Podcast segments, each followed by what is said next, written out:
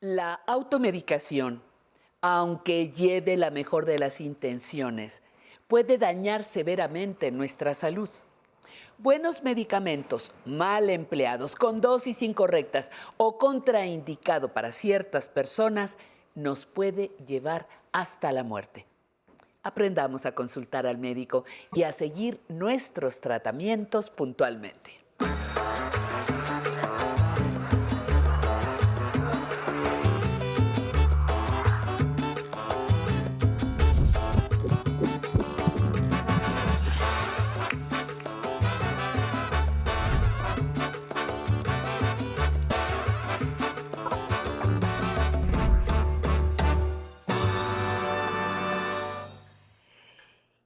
Pues empezamos nuestra semana y qué mejor manera de mejorar nuestra salud y que aprender a envejecer. Le doy la bienvenida y gracias, gracias por acompañarnos. El día de hoy vamos a platicar de un tema que es todo un reto para los médicos, pero también yo creo que para usted y es el uso adecuado de medicamentos. ¿Le ha pasado que no sabe cómo le hizo, pero ahora ya tiene bolsas y bolsas de medicamentos y ya no sabe ni para qué los toma? O tal vez su médico se los recetó por un tiempo determinado, pero no le avisó o usted no entendió y se los sigue tomando. Bueno, pues quiero enterarle que después de cuatro o cinco medicinas se considera polifarmacia y esto puede ser peligroso para su salud. Entérese de esto con nosotros aquí después de nuestra cápsula que nos va a dar un panorama general. Regreso y le presento a nuestro invitado que el día de hoy está de lujo. Vamos a verla.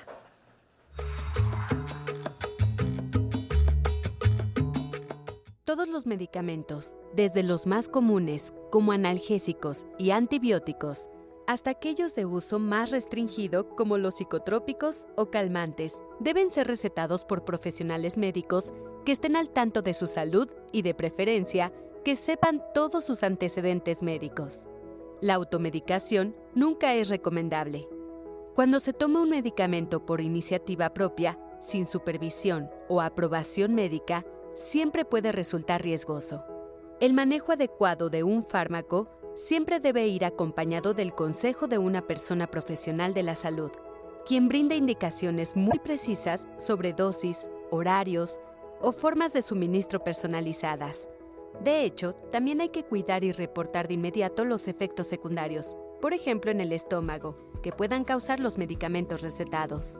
Seguir los consejos y recomendaciones del personal médico capacitado para el manejo adecuado de medicamentos permite alejar complicaciones innecesarias que puedan desbalancear la salud de cualquier persona. Por supuesto, esto incluye a las personas adultas mayores. Recordemos, siempre debemos evitar la automedicación para disminuir los riesgos que esto implica.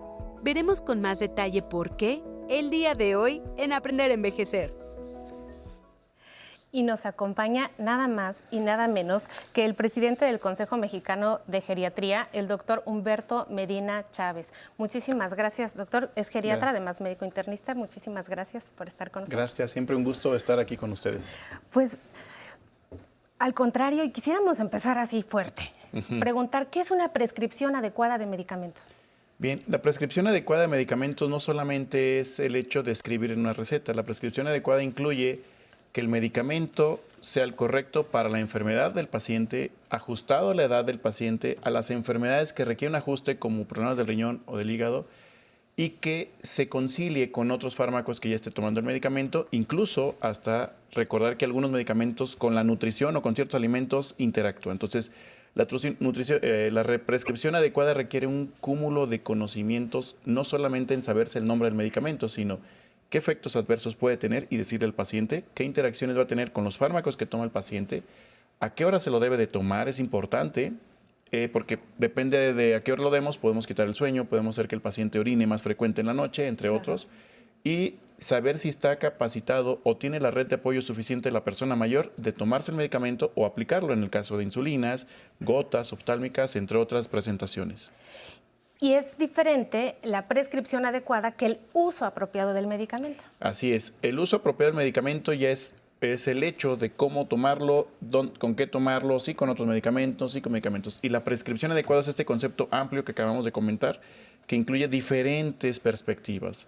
La del médico, la del aspecto social y familiar, que quién lo va a dar, quién va a estar, el aspecto nutricional, si va a interactuar o no, y el aspecto propio farmacológico, es decir, del fármaco, lo que le va a hacer al cuerpo, qué cambios va a tener ese cuerpo y qué impactos va a tener en él. Es correcto. Eh, antes de empezar el programa, eh, ya de lleno, platicábamos de la polifarmacia. ¿Cómo se sabe qué medicamento es realmente el que tengo que tomar. México adolece mucho y lo vemos en la consulta día a día de que llega el paciente que te dice, doctora, yo me tomé este, pero el cardio dijo que no, pero el neuro dijo que sí, pero el ortopedista dijo que no, pero entonces tal, entonces pues tendré fe en usted, ¿no? Entonces, ¿qué pasa ahí, Humberto? ¿Cuánto es muchos medicamentos y en qué, cuál es el criterio, el rigor que toma un, geriatra en, este aspecto? Fíjate que el concepto ha ido cambiando, evolucionando. Ya tenemos ahora, quisiera una acotación, hay polifarmacia adecuada y polifarmacia inadecuada. La cantidad de fármacos es importante. Como lo mencionabas al principio, cinco o más fármacos tenemos un mayor riesgo de interacciones entre ellos o de que los efectos en el organismo envejecido tenga una reacción diferente con el otro fármaco. Sin embargo, la polifarmacia inadecuada también puede ser la prescripción de dos, simplemente dos fármacos o un fármaco con un medicamento eh, o una sustancia que el paciente ya tome. No necesariamente es esto. Entonces, por ejemplo, te puedo decir que si el paciente toma una medicina para dormir y además tiene un efecto sedante como un anticonvulsivo o un efecto de estos de los medicamentos para el dolor que dan sueño, esa podría ser una prescripción inapropiada porque el paciente tiene sueño, se puede marear y caer. Claro. Entonces, el médico debería conciliar los dos fármacos. Otra prescripción inapropiada es el uso de dos fármacos del mismo grupo y que no te ofrece mayor beneficio. Por ejemplo, el uso de ketorolaco con diclofenaco. Digo, perdón de hablar de nombres, no, está bien, es que la gente necesita saber eso. Y son medicamentos que se lo saben porque lo usan a diario. Entonces, ambos fármacos se consideran del mismo grupo. Son idénticos en su en lo que le hace el organismo. Entonces, el que tú des un fármaco y otro lo único que estás haciendo es tomar dos cosas, como chilaquiles con tortillas. es decir, es uno más otro y es lo mismo. Al final de cuentas, lo que genera es más efectos secundarios sin un beneficio del fármaco.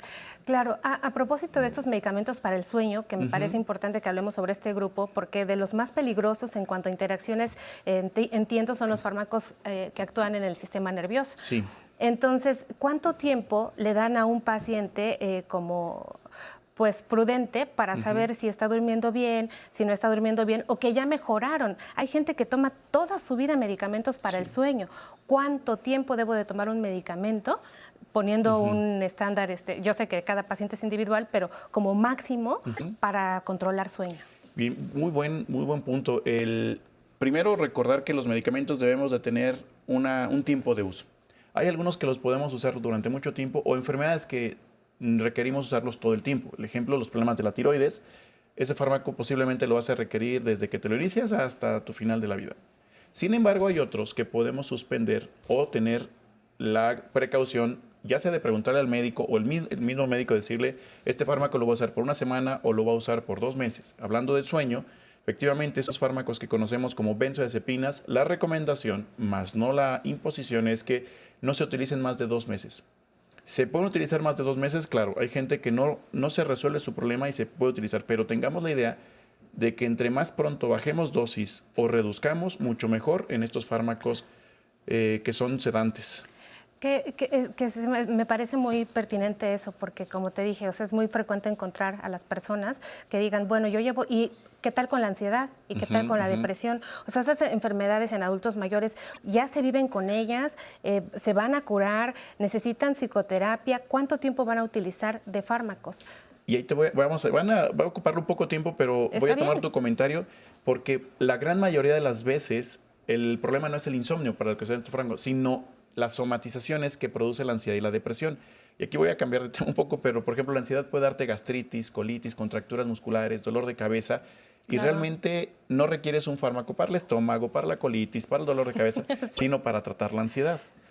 Y lo que genera estas enfermedades es que se vayan dando múltiples síntomas para los cuales se prescriban múltiples fármacos que interactúan, que además agrega lo que la persona usa o utiliza, porque ya se lo recomendó la tía Chonita, porque ya fue con su amistad y le dijo, este a mí me ayudó porque tiene muchos síntomas y realmente no le sirve de nada, simplemente está acumulando los fármacos y las interacciones dentro de él, entre fármaco y fármaco, que se llama polifarmacia inapropiada.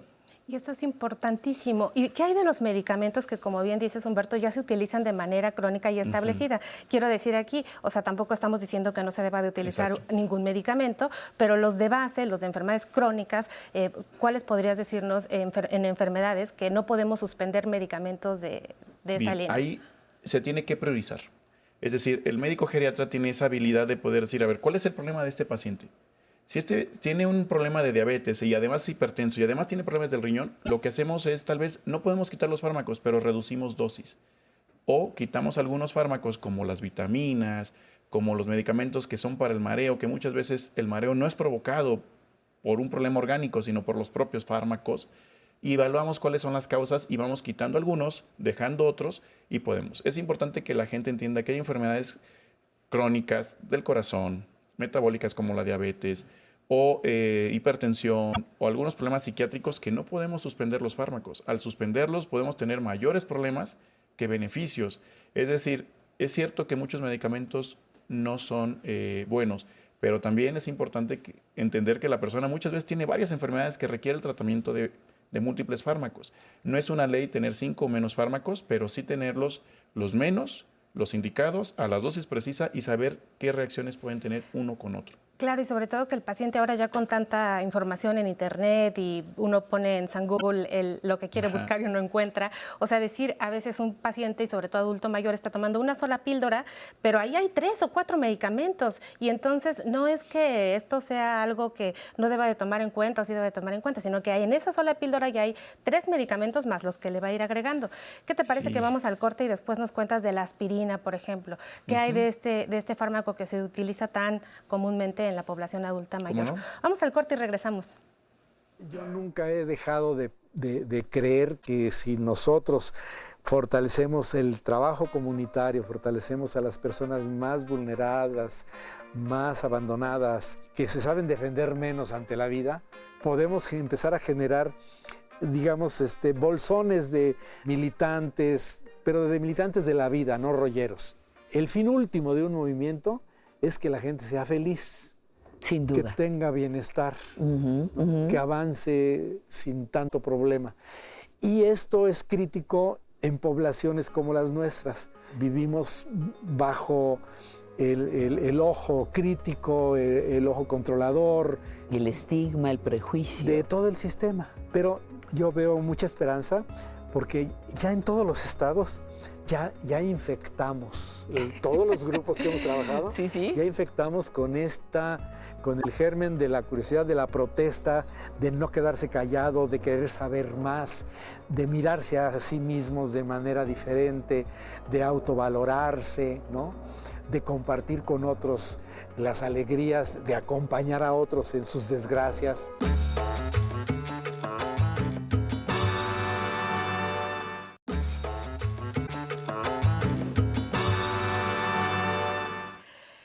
Y bueno, continuamos con el doctor Humberto Medina, presidente del Consejo Mexicano de Geriatría. ¿Qué tal con nuestros invitados de Aprender a Envejecer? Bueno, pues Humberto, dinos de la aspirina. Vamos a pensar en un paciente que tiene eh, problemas con colesterol, este, triglicéridos elevados, que convive con diabetes, que además ya también tiene hipertensión. Este paciente, pues vamos a prevenirle un evento vascular eh, cerebral o una cardiopatía, un problema coronario él tiene que usar aspirina, aunque nunca se haya infartado. Eh, ¿Cuánto tiempo? Bien, ah, aclaremos dos conceptos, prevención primaria y prevención secundaria. La prevención secundaria es cuando tienes una enfermedad como las que acabas de comentar. Es diabético, es hipertenso y tiene un problema de obesidad. Todos esos son, ya tienen la enfermedad, ya, vamos a, ya no podemos prevenirlas, ya las presentamos, se llama prevención secundaria. Para ese tipo de pacientes sí es necesaria la aspirina. Eh, a dosis adecuadas y eh, una... ¿Cuánto tiempo? Posiblemente mucho tiempo, posiblemente. Lo que tenemos que avisarle al paciente es que vigile los efectos secundarios, como pueden ser los gastrointestinales, y el más peligroso de todos es el sangrado de tubo digestivo, es decir, hemorragias del estómago, y las vamos a ver eh, con evacuaciones negruzcas que se llaman pues melena, y es esto. ¿Qué sangre? Que sangre, pero que acaban, no sale, no sale roja, sale color negro. El punto de la prevención primaria es que hay personas que no requieren aspirinas y son estas que no tienen enfermedades crónicas como la diabetes, la hipertensión, que no tienen ningún problema del corazón, que son sanas. Pueden tener problemas, pues tal vez pulmonares o articulares, o hasta psiquiátricos y no requieren aspirina. Estamos hablando solamente para las enfermedades que ya demostraron que tienen un riesgo alto de dar infartos al corazón o infartos cerebrales o a trombosis en las arterias de los pies. Estos son los principales riesgos que tenemos que prevenir con la aspirina. Si no tenemos ninguno de estos, no hay que tomar aspirina solamente que para prevenir demencia no sirve que para evitar un infarto. Si no tienes esas enfermedades, tampoco. Lo único que estamos haciendo es aumentar la polifarmacia. Es correcto. Eh, otra, otra, otra condición que no puedo dejar eh, de pasar son los esteroides, eh, que son de uso del día a día con nuestros pacientes geriátricos. Y, y que, por ejemplo, al mismo tiempo, como dicen los, los pacientes, componen una cosa pero perjudican otra. ¿Qué nos puedes decir de esto y cuánto tiempo se deben de utilizar y qué criterios se utilizan? Sobre todo pensemos en los pacientes que tienen artritis o enfermedades reumatológicas. Si hablamos de artrosis, que es el más común de las personas mayores, que es simplemente un desgaste del cartílago y que genera que pegue hueso con hueso, esa es una degeneración, es envejecimiento y no hay que dar esteroides. Para que entendamos, la gente también lo entiende como cortisona la, el esteroide y la cortisona son fármacos que el uso más de siete días genera complicaciones. No nada más por el uso, sino cuando lo suspendes de golpe. Después de siete días de usar algún tipo de cortisona, llámese betametasona, eh, prednisona, dexametasona, que ahorita en el COVID, híjole, no sabes los problemas que tuvimos por el uso exagerado de dexametasona en personas que no la requerían. Ese es otro tipo de polifarmacia. Regresando al tema, la artrosis, que es simplemente degeneración, por favor no utilizar ningún tipo de cortisona menos estas no voy a decir marcas, pero hay uno que tiene betametasona, indometacina, ketorlaco, diclofenaco. Ese es pésimo, pésimo, porque la cortisona, uno de los efectos secundarios es generar más gastritis, genera glaucoma, que suba la glucosa, que el potasio se baje y tengan calambres. Y cuando tengan estos síntomas, las personas lo suspenden y entonces presentan un fenómeno que se llama síndrome de Cushing, que es una enfermedad que los vuelve obesos, que se les pone la cara como le dicen cara de media luna o de luna llena, y tienen muchos problemas. Entonces, evitar los esteroides. en artritis reumatoide, lo que tú comentas, o enfermedades reumatoides, son necesarias, sobre todo cuando hay una inflamación de todo el cuerpo, inflamación sistémica, se requieren utilizar. Pero hay que decirles que la dosis está bien, bien, bien cuidada para, para estas condiciones, ¿no? Y conforme vaya mejorando, la dosis va reduciéndose gradualmente, no se suspende de golpe, y los médicos especialistas de preferencia, el reumatólogo o el especialista en la enfermedad como cáncer, ¿Quién más lo utiliza? También lo utilizamos en personas que tienen que se les cierra la garganta, una alergia inminente, ni modo, cortisona, pero es algo que nos resuelve el problema de agudo. Pero no hay que usarlos de manera crónica, ese es el problema. Ahora vámonos con las estrellas, los AINES, los antiinflamatorios no esteroideos. Nuestros pacientes adultos mayores, una gran mayoría convive con dolor. Entonces, ahí está toda la cantidad de medicamentos para dolor. Y van al ortopedista y les dice, pues sí, se lo tiene que tomar. Si le duele, pues diario. Y una cada 24 horas para el resto de la vida. ¿Y en qué momento nada más se le dice al paciente, eh, tomando estas condiciones de, la, de, cómo el cuerpo asimila el medicamento que va entrando, cómo lo elimina, todos esos principios de la farmacología. Este, ¿Qué le podemos decir a los pacientes que tienen dolor? Vamos a pensar en, problemas ortopédicos, en problemas reumatológicos. ¿Qué les podemos decir con respecto a este grupo de medicamentos? Los AINES, que son los fármacos más utilizados, tristemente, diclofenaco, ketorolaco, indometacina, sulindaco, e indometacina, ya dije, este, entre otros. No incluye paracetamol y no incluye celecoxib. Vamos a hablar de estos, eh, sobre todo diclofenaco y ketorlaco que abundan. Estos medicamentos no solamente quitan el dolor, sino que dejan de producir una sustancia en el estómago que es protectora. Entonces, esta capa protectora, que es una cosa mucosa, lo que produce es un hoyito y son las úlceras. El principal riesgo de los AINES es las úlceras gástricas que pueden sangrar. ¿Y si me tomo el medicamento con comida o con leche, me ayuda? No, si te lo tomas, aún te lo untes o la vía rectal que también existe, de todos modos se hace en esta úlcera. No estoy diciendo que no hay que usarlos, hay que usarlos pero por tiempos cortos. El problema es que la gente se lo prescriben y a veces no se les pone cuánto tiempo o como dices, hay que usarlo diario cuando le duela, pero si me duele diario, claro. Entonces, primero hay que descubrir cuál es la causa del dolor. Decíamos que si el dolor es mecánico, no hay que usar este tipo, hay que usar otro tipo más ligeros y se va a escuchar a cliché, pero es el paracetamol. El paracetamol es de los fármacos más seguros, con menos efectos secundarios, y es el que más se prescribe en el Seguro Social y en cualquier... Sí, pero a veces es, es el que menos efectos tiene. Pero también hay dolores que pueden ser dolor del nervio. el dolor neuropático, se utiliza otro tipo de analgésicos. No sirve diclofenaco, solamente incrementamos la polifarmacia. Hay que dar otro tipo de dolores. De analgésicos, perdón. de analgésicos. Pentoxifilina. Ay, ese otro de nuestros Eh, cocos. Estoy, estoy sacando la bolsa de medicamentos de, haz, los de, haz de cuenta que estás diciendo los fármacos que no requieren tomar los adultos mayores, ese, los Esos AINES, son. los esteroides, perfecto, estoy encantado. Pentoxifilina no hay que usarlo. No hay que usarlo, es un fármaco que durante un tiempo se creyó que funcionaba para la insuficiencia venosa, puede funcionar para gente joven, pero para adultos mayores su problema es que las válvulas con las que hacen que las venas regresen la sangre al corazón son las que están lastimadas, entonces la pentoxifilina no les ayuda gran problema, lo que les ayuda más es la compresión. Este fármaco es usado para la insuficiencia venosa, llámese varices. Eh, no hay que usarlo, es un fármaco que no ofrece beneficios, los efectos secundarios no son tan graves, pero ¿para qué tomas algo que no te sirve? Claro, ¿sí? totalmente. Adultos mayores, ¿eh? Adultos mayores, con cuidado. Otro de los fármacos, te voy a- me voy a adelantar, sinaricina. La sinaricina es un fármaco que también no, no necesitamos, lo dan para el mareo, pero muchas veces el mareo es provocado por los fármacos o porque nos levantamos muy pronto o por los problemas de presión arterial, los cambios. Entonces tampoco sinaricina. Y es que ahí hay un reto en la parte médica en donde nos tenemos que poner a leer nuevamente y tenemos que hacer, y cuando el paciente llega y diga, me tomo esto, pues leer un poquito y decirle si se lo tome o no se lo tome. Muchas veces con una mano en la cintura le decimos al paciente, déjelo. Y no sabemos por qué le estamos diciendo que lo deje. Hay que explicarles, hay que decirles el por qué. que poner atención a eso y qué mejor que la geriatría para enseñarnos esto en este programa tan, tan especial. Pues re- realmente se nos fue el tiempo. ¿Ya acabamos? Eh, no- nos vamos, nos vamos. Esperamos que vuelvas a venir con nosotros a platicar de esto. Nos quedaron Y muchos temas, ¿sí? Muchos temas, pero bueno, esto fue aprender a envejecer mejorando nuestra salud. Vámonos. Recuerde, la única manera de vivir es aceptar cada minuto como un milagro irrepetible, que es exactamente lo que es, un milagro irrepetible. Hasta la próxima.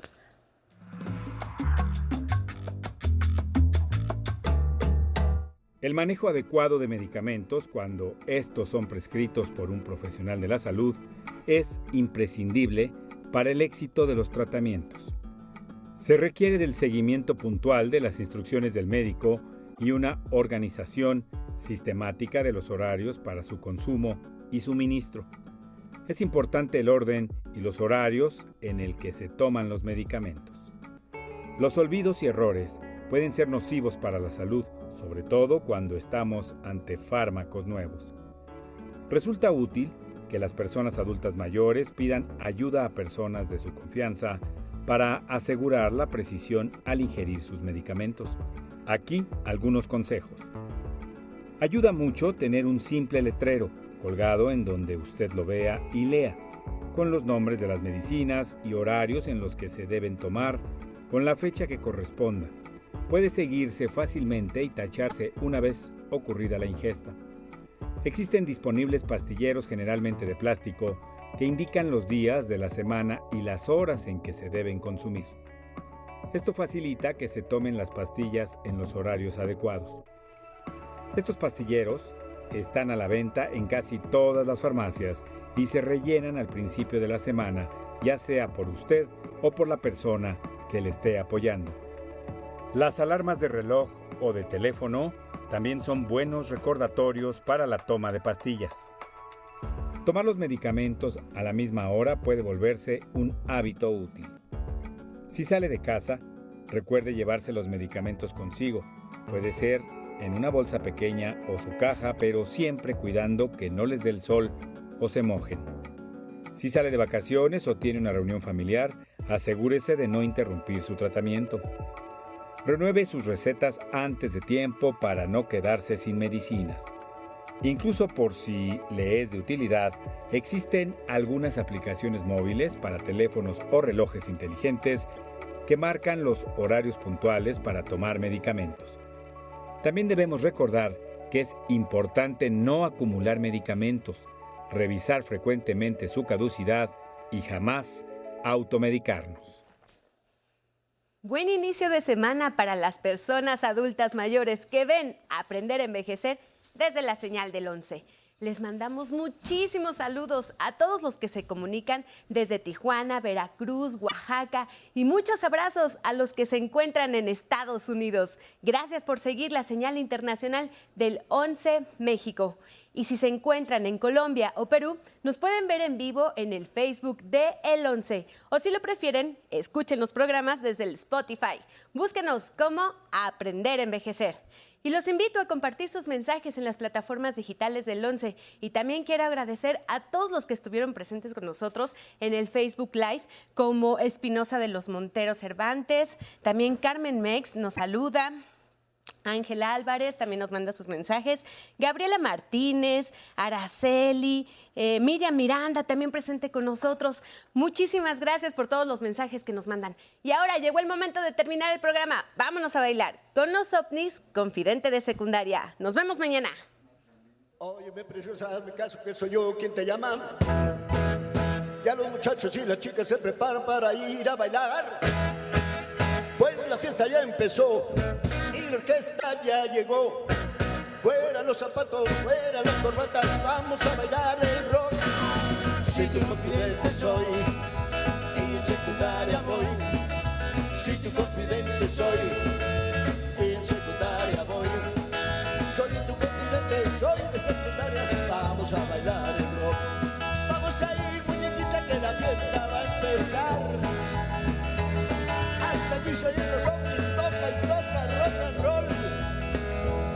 Se me mueven ya las piernas y mi cuerpo quiere bailar. Todos. Si tu confidente soy y en secundaria voy. Si tu confidente soy y en secundaria voy. Soy tu confidente, soy de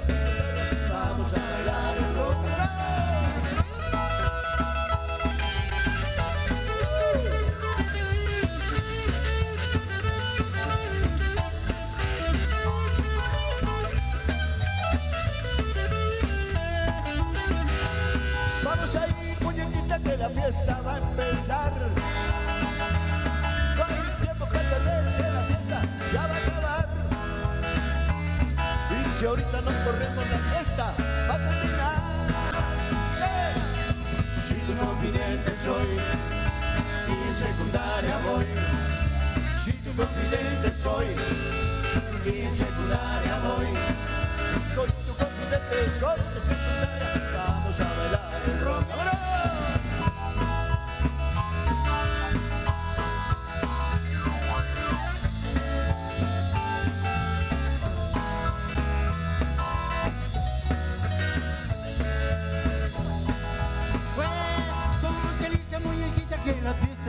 Empezar.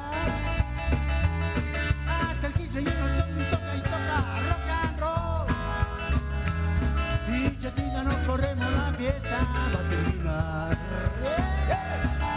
Si tu confidente soy y en secundaria voy.